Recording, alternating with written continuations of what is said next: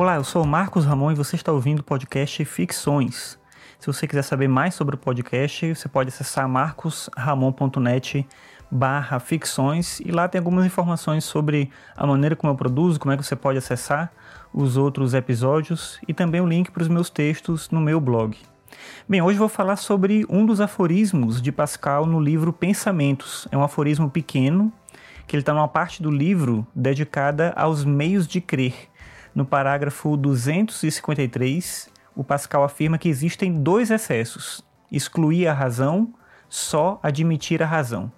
Eu acho que esse é um dilema que acompanha toda a história da filosofia e da ciência, porque ao mesmo tempo que a gente quer acreditar no desenvolvimento da racionalidade, nos benefícios da razão, em alguma medida é também saudável manter um ceticismo em relação ao uso da razão como uma solução definitiva. Só que, por outro lado, mesmo defendendo um ceticismo moderado, a gente pode acabar estimulando uma tentativa de justificar qualquer crença como sendo válida, independentemente da sua coerência ou pertinência. O Pascal, ele alerta sobre esses dois excessos no contexto da reflexão sobre a fé. Mas eu não tenho certeza se o embate é realmente entre a razão e a não razão. Eu acho que talvez seja mais correto dizer que os extremos são dois diferentes tipos de racionalidade. E um exemplo evidente dessa questão para a gente hoje em dia se dá na desconfiança que muita gente tem sobre os procedimentos científicos e sobre a forma como a ciência opera para chegar às suas conclusões. A gente pode pensar, por exemplo, na discussão sobre vacinas, ou sobre distanciamento social, ou sobre tratamentos questionáveis contra o Covid-19.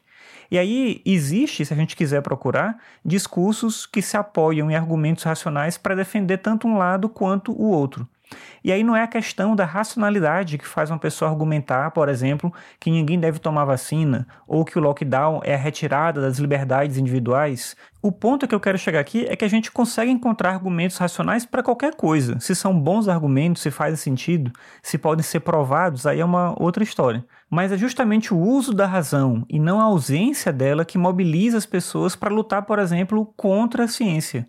Eu sei que é estranho e perigoso e curioso que esse tipo de coisa ocorra, mas ao mesmo tempo em que é muito difícil para quem apoia a ciência aceitar esse tipo de situação, e eu, por exemplo, sou alguém que apoio a ciência, então eu vejo isso como um problema, mas é difícil também para quem acha que a sua opinião faz sentido abrir mão dela em nome dessa entidade chamada ciência, sobre a qual a maior parte das pessoas sabe muito pouco e essas pessoas também não conseguem ver motivos para crer na ciência. O conhecimento é uma crença justificada. É essencial que ela seja justificada porque a gente pode excluir a relatividade da verdade. Mas ela é primeiro uma crença.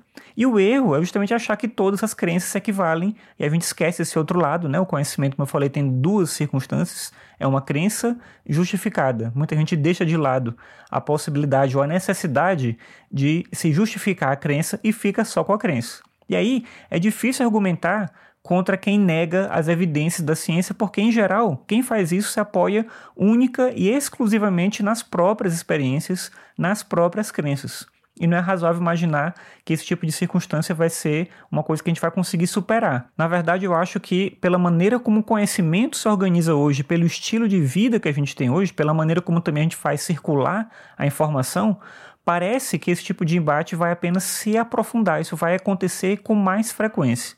E nesses dois excessos, o excesso entre a razão e esse outro tipo de razão, como encontrar um meio termo? Ou uma outra pergunta: será que tem um meio termo?